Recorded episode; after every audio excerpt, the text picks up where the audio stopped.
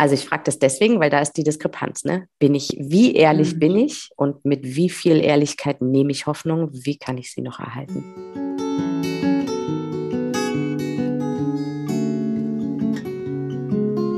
Wenn ich gehen muss, werde ich euch winken, allen, die mich suchen. Dort, wo ihr mich hört, dort werde ich rufen. Das Lebensende dein Podcast über das Lebensende. Ich bin Corinna und ich spreche über bedürfnisorientiert Sterben zulassen. Mein Ziel ist es, dass Sterben in Würde sein darf und wieder dahin rückt, wo es hingehört, in die Mitte der Gesellschaft. Wenn ich gehen muss, werde ich im Lachen sein, in Tränen und im Frieden. Dort, wo ihr mich fühlt, dort bin ich geblieben.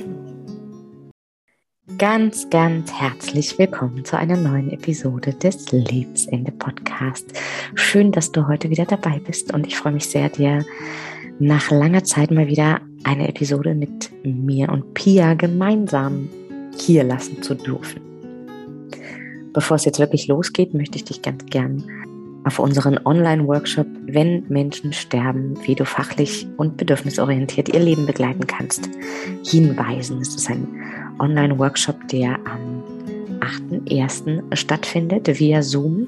Und wir stellen die Frage, wie geht eigentlich Sterben? Was genau passiert da eigentlich in einem Körper? Denn wenn Menschen sterben, dann verändert sich alles. Und vor allem wirft dieser Prozess Fragen auf. Fragen, vor denen wir manchmal Angst haben. Fragen, die wir vielleicht vorher noch gar nicht kannten, bevor wir diesen Prozess begleitet haben. Denn woher sollen wir denn wissen, was wir fragen sollen? Und wir möchten gern diese Fragen beantworten. Wir möchten gerne ein Stück weit mit Mythen aufräumen. Wir möchten gern unsere Erfahrung aus der Hospizarbeit mit dir teilen, dich ein Stück mitnehmen. Denn wir sind ganz überzeugt davon, wer sich mit dem Sterben beschäftigt, der hat mehr von seinem Leben. Machen wir uns also mit dem Sterben vertraut, uns zuliebe und vor allem auch den Menschen, die uns nahestehen, zuliebe. Dieser Workshop soll dich dabei unterstützen, Menschen an ihrem Lebensende sicher zur Seite zu stehen und sie vor allem bei einem selbstbestimmten, bei ihrem selbstbestimmten Sterben zu begleiten. Wir werden uns die Sterbephasen genauer ansehen und schauen, was eigentlich dahinter steckt, was während dieser Zeit passiert. Wir erzählen dir von den Veränderungsprozessen auf körperlicher, emotionaler und zwischenmenschlicher Ebene und du erfährst, welche Bedürfnisse Sterbende eigentlich haben, was du für die Menschen, die sterben, tun kannst und was du vor allem auch innerhalb einer Begleitung für dich selbst tun kannst. Du bist ganz, ganz herzlich willkommen und vor allem richtig in diesem Workshop, wenn du mehr über das Sterben erfahren möchtest, wenn du deine Liebsten auf ihrem Weg am Lebensende begleiten möchtest, wenn du dich dabei einfach noch sicherer fühlen möchtest.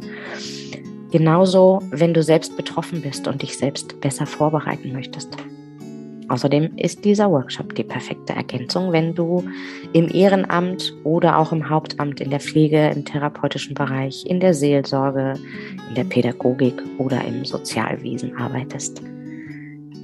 Den Link für mehr Informationen und auch den Link zur Buchung findest du unten in den Show Notes. Und jetzt wünsche ich dir ein offenes Herz und wie immer ganz viele hilfreiche Impulse durch den Austausch von Pia und mir. Hallo und ganz herzlich willkommen zurück. Hallo. Heute mit dem nächsten außergewöhnlichen Impuls und zwar außergewöhnliche Hoffnungen. Oder Hoffnung außergewöhnlich. Oder Hoffnung außergewöhnlich. Was ähm, haben wir uns für Gedanken dazu gemacht?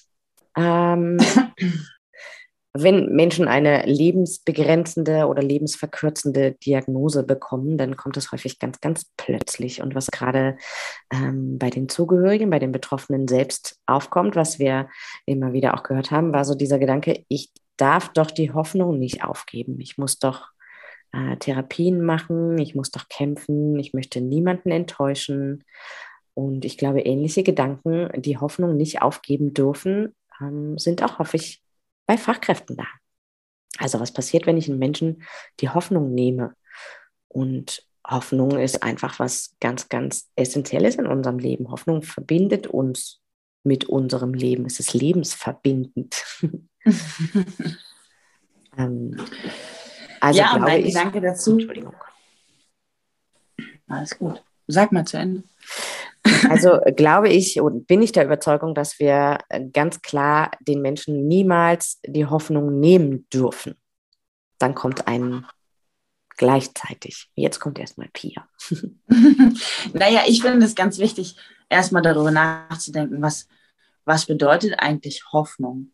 Ähm, weil hoffen kann man ja auf ganz viele Dinge. Und ich glaube, grundsätzlich sollten wir uns klar machen, dass vermutlich ein Großteil aller Menschen darauf hofft, nicht zu sterben. So. Hm. Und da würde ich persönlich schon sagen, da können wir die Hoffnung aufgeben. Also das ist sinnlos, weil wir werden alle sterben. Zu einem bestimmten Zeit, den wir nicht kennen, werden wir sterben. Und dann würde ich schon sagen, das ist eine Hoffnung, die können wir loslassen.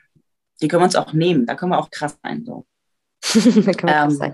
Darf ich da mal kurz reinfragen? Du, ja. Du hast gerade gesagt, das ist sinnlos. Bedeutet also im Umkehrschluss, ähm, Hoffnung zu haben, braucht einen Sinn? Also muss es Sinn haben auf das, was wir hoffen?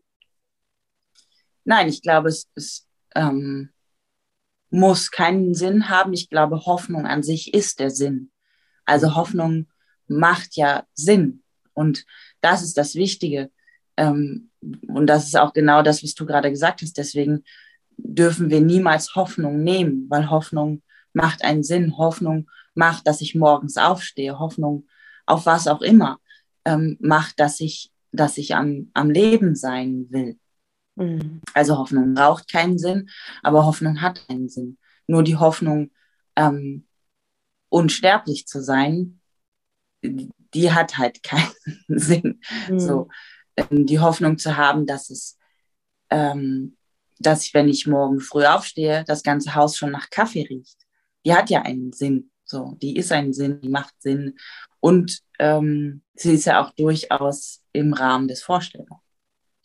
Und, und da habe ich auch weitergedacht, ja, frag mich. Ja, und du hast vorhin so schön ähm, in unserem Vorgespräch auch gesagt, dass das einfach auch ähm, Hoffnung auf große Dinge, auf unerreichbare Dinge oder auf vielleicht unerreichbare Dinge. Es ist so zukunftsgerichtet und wir verlieren uns ein Stück weit im Hier und Jetzt, wenn wir auf in den nächsten 20 Jahren hoffen. Und ähm, der Kaffeegeruch am Morgen ist es jetzt was ganz, ganz Banales und gleichzeitig ist es was, was mir morgen früh sofort erfüllt ist und ein wunderschönes Gefühl hinterlässt. Ja, und auch wenn es nicht erfüllt ist, weil ich mir meinen Kaffee morgen früh selber machen muss, ähm, dann, dann kann ich diese Hoffnung loslassen und kann darauf hoffen, dass nachmittags jemand mit einem leckeren Stück Kuchen vorbeikommt. Mhm. Und auch, also ich glaube, es darf, da, da darf es auch eine Mischung geben. Natürlich kann ich mal da sitzen und sagen, hey, ich hoffe, dass ich in 20 Jahren noch lebe. Und es ist ja in meinem Alter durchaus realistisch. Und gleichzeitig lebe ich dann einfach 20 Jahre in einer Hoffnung. Also es ist ja ähnlich wie ähm, mit Träumen. Natürlich kann ich ganz große Träume haben und ich finde das für mich persönlich auch ganz wichtig, die zu haben. Und ich finde es ganz wichtig, Träume zu haben, die, ähm, die greifbar sind. Also einfach mhm. eine Mischung dazwischen. Ne? Ich, und, und wenn was passiert ist ja, wenn ähm, wenn ich jetzt eine Diagnose bekomme, die, die mir sagt, du weißt jetzt ziemlich genau, dass dein Leben in naher Zukunft endet. Weil ob das so ist oder nicht, das weiß ich ja so oder so nicht. Kann ja sein, dass ich morgen vom Auto gefahren werde. Aber wenn jetzt jemand kommt und sagt, das und das ist deine Erkrankung und in drei Monaten wirst du vermutlich nicht mehr auf dieser Erde sein. In dieser Form. Ähm, dann ist schon mal die Hoffnung von in 20 Jahren ähm, mir genommen. Trotzdem wird es Momente geben in diesen drei Monaten, wo ich die Hoffnung habe. Weil sie Sinn macht, weil ich es mhm. mir wünsche. So. Also worum es geht, ähm, ist den Sinn, also finde ich, den Sinn der Hoffnung an sich anzuerkennen und gleichzeitig zu gucken, wie können sich Hoffnungen auch verändern oder allgemein. Also es muss ja gar nicht auf, auf, ähm, auf eine bestimmte Gruppe von Menschen bezogen sein, denn, sondern wir im Allgemeinen können mal überprüfen, worauf hoffen wir denn eigentlich so? Mhm. Und ähm, ja, wie können wir unserer, unseren Hoffnungen auch noch mehr Sinn geben? Nämlich im Hier und Jetzt auch anzukommen und zu merken, hey, Hoffen ist was absolut ähm, Haltendes ja auch. Und da würde ich gerne ähm, den Bogen kann man auch übertragen aufs Leben, aber den Bogen zur Sterbebegleitung nochmal ähm, schlagen, was die Ehrlichkeit angeht. Denn ich glaube, dass mhm. die Enttäuschung oder die nicht erfüllten Hoffnungen, dass es umso größer ist, je mehr wirklich diese Spanne zwischen Realität und Erwartung ist. Ähm, ja. Also was ist jetzt tatsächlich in meinem Leben und was erwarte ich? Und wenn ich mich dann ähm, da rein verliere, beziehungsweise auch einfach nicht die Informationen habe, ne? dann ist ja auch mhm. manchmal der Gedanke, der Wunsch von Zugehörigen, sagen Sie es bloß meiner Frau nicht, dass die so unheilbar krank ist. Äh, das würde die nicht aushalten. Und dann sagt die Frau, mhm. sagen Sie aber bloß meinem Mann nicht, dass ich so unheilbar krank bin, das würde der gar nicht aushalten. Ähm, mhm. Und in dem Moment, wo wir, äh, wo wir reden, wo wir aufklären, wo wir als Begleiter vielleicht auch dazu anregen, ähm, aufrichtig miteinander zu sein, ehrlich und authentisch miteinander zu sein und das in einer Achtsamkeit ähm, kann Hoffnung wieder, also kann diese Spanne von Realität und Erwartung kleiner werden und das steigert in meinen Augen absolut die Lebensqualität dieser Menschen auf mhm. ganz unterschiedlichen Ebenen. Und da, da ist, finde ich, auch so dieser Punkt von, ich muss niemandem und ich darf auch niemandem die Hoffnung nehmen. Und ich muss auch niemandem sagen, dass er die Hoffnung aufgeben muss. Ich darf halt einfach gucken, wohin wir unseren Fokus ausrichten. Und wie du vorhin gesagt hast, so im Hier und Jetzt, ähm, Menschen an ihrem Lebensende verändern ja ihren Fokus häufig auch nochmal. Da gibt es plötzlich andere Prioritäten im Leben, die vielleicht auf einer, lass uns diesen Konflikt noch lösen oder lass mich mein Enkelkind noch sehen oder lass mich Beziehungen mit meiner Familie gestalten, sind ja häufig ganz andere Hoffnungen als die, die wir im jetzigen Leben haben, während wir gesund sind. Ähm, und da, glaube ich, können wir total gut unterstützen, indem wir schauen, ähm, wo, worauf ist jetzt realistisch zu hoffen, ist auf ein möglichst langes Leben zu hoffen oder ist auf ein möglichst qualitatives, auf ein Leben mit möglichst viel Lebensqualität zu hoffen. Das macht da echt einen großen Unterschied. Ja, und ich finde im ersten Moment, wenn man es so hört, dann schließt sich oft Hoffnung und Realität so gegenseitig aus. Aber das ist genau das, was ich ja auch mit dem Eingangsbeispiel meinte. Also die Hoffnung auf ich, ich sterbe nicht ist keine reale. So. Mm. Und ich da ein bisschen oder wenn ich da einfach die Realität mit einbeziehe und sage, 100 Prozent aller Lebewesen sterben, also ist die Wahrscheinlichkeit, dass ich das auch tue, 100 Prozent. Ähm, das ist realistisch. Und was es, was es macht, ist, dass sich der Fokus meiner Hoffnungen verändert. Ähm, und ich mit diesem Wissen auf ganz andere Dinge hoffen kann. Hm. Wie würdest du denn damit umgehen, wenn äh, du jetzt einen Patenten neben dir hast, äh, wo du weißt, mit ziemlich großer Wahrscheinlichkeit wird er nicht im nächsten Jahr noch leben. Und er mhm. ähm, hat jetzt den Wunsch, im nächsten Jahr mit seiner Frau in den Urlaub zu fahren. Und sagt dir das in der Begleitung so. Ich hoffe darauf, dass meine Frau und ich im nächsten Jahr in den Sommerurlaub fahren können. Und da, also ich frage das deswegen, weil da ist die Diskrepanz. Ne? Bin ich, wie ehrlich mhm. bin ich und mit wie viel Ehrlichkeit nehme ich Hoffnung? Wie kann ich sie noch erhalten? Genau, mein Ansatz wäre es, rückzufragen. Also es ist, ähm, ich, ich glaube, und das ist ganz schwer in der Theorie zu, zu klären. Mhm weil ich finde, zu sowas gehört immer ähm, ja ein Empath, also eine Empathie. Wenn ich neben dem Menschen sitze und mich auf dieses Gespräch einlasse, mhm. dann weiß ich, was er eigentlich gerade fragt. So. Mhm. Oder fragt er gerade was? Oder will er das einfach nur sagen? Ich glaube ganz häufig, oder ich habe es ganz häufig so erlebt, dass genau hinter diesen Äußerungen eigentlich auch eine Frage steckt. Mhm. Und dafür braucht man natürlich ein Gefühl. Ähm, gehe jetzt mal davon aus, dass er das so sagt und formuliert und auch nach hinten so offen lässt, dass da Raum entsteht für, was meinst du? So. Und ich glaube, ich würde anfangen mit einer Rückfrage. Ähm, also hast du das Gefühl, hm, dass du nächstes Jahr mit deiner Frau noch in den Urlaub fahren wirst? So. Ähm, weil was dann passiert, ist, dass ich ihm letztendlich nur seine Aussage nochmal gespiegelt habe mhm. und die Möglichkeit gebe, die selber zu hören und darüber vielleicht eine realistische Eigeneinschätzung auch der Situation zu finden. Mhm. Du hast gerade gesagt, dass, äh, dass dahinter eine Frage steckt. Ähm, und ich glaube auch manchmal, ähm, nicht nur die Frage danach, was würdest du sagen und damit auch die Eröffnung für ein Gespräch, für den Raum eines Gespräches, sondern tatsächlich auch die Hoffnung, ist ganz schön, es fällt mir gerade ein, so, äh, tatsächlich auch die Hoffnung, ein Gegenüber zu haben, der ehrlich ist. Ähm, ja, oder das ehrlich ist. Ähm, denn, denn, was ich und ich glaube auch du erlebt habe, ist so ein, oh, Gott sei Dank spricht das jetzt mal jemand aus. Mhm. Danke. Mhm. Danke, dass du mir sagst, dass das nicht realistisch ist. Genau, und mit dieser Frage äh, mache ich auch wieder einen Raum auf. Ne? Also mhm. ich gebe mich bereit ähm, zu halten, was da kommt. So. Und je nachdem, wenn er dann sagt, ähm, also ich habe gerade gedacht, was du beschreibst, was ja häufig passiert ist, dass wir in so eine Vorsicht gehen. Oh, er wünscht sich das. Das ist seine Hoffnung. Das darf ich nicht zerstören. Das ist mhm. sein Ziel.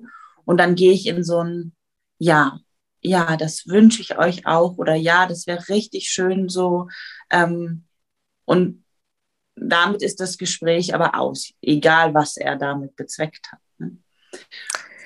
Mit meiner Rückfrage hat er die Chance und wenn er dann, es könnte ja sein, dass er, dass er sagt, ja, ich, ich bin mir ziemlich sicher. So, also warum denn nicht?